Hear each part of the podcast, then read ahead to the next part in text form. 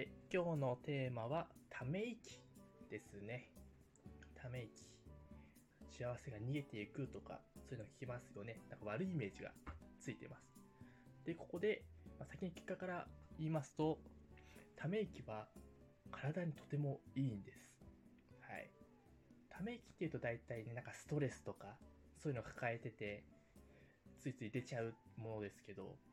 まあ自分でするときがね、ため息する側としては、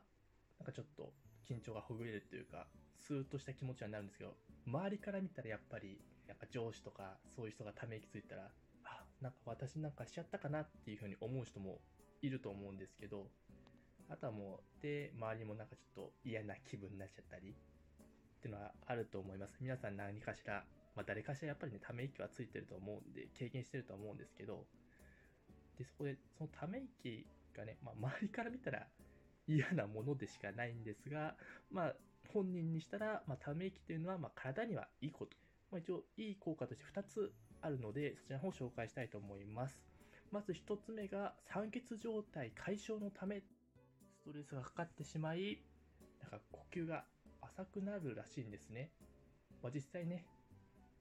自分がため息ついてるってなると、そうだったかなってあんまり自覚がない方が多いと思うんですけど、私もそういうことはなかったので、そんな、そうなんだと思いながら知ったんですけども、まあ、ですね。で、呼吸が浅くなって、まあ、酸素がちょっと少ないと。その酸素不足を解消するためにため息をつくと。で、ため息だと息をはーっとたくさん吐き出すので、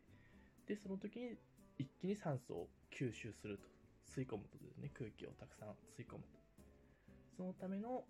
ため息と。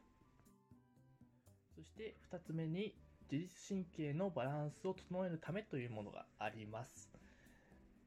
えー、自律神経とは何ぞやって話になりますけれども、まあ、自律神経の中に、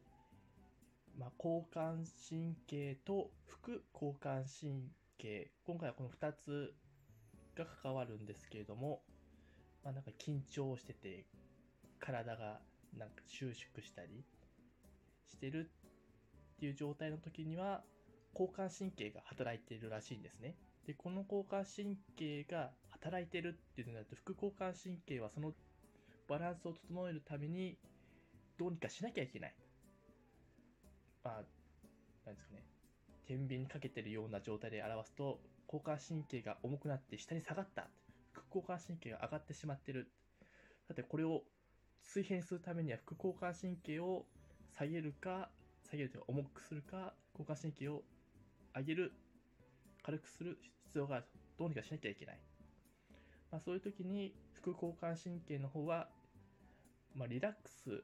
の作用がある方で、交感神経が体を活発化する作用を持つ神経なんですね。なので、まあ、ため息をついてリラックス状態にすると。で、それによって副交感神経が働きかけて、交感神経を和らげると。で、天秤で言うと、まあ、水平な状態に戻そうとするということですね。なので、ため息は、一つに酸素不足、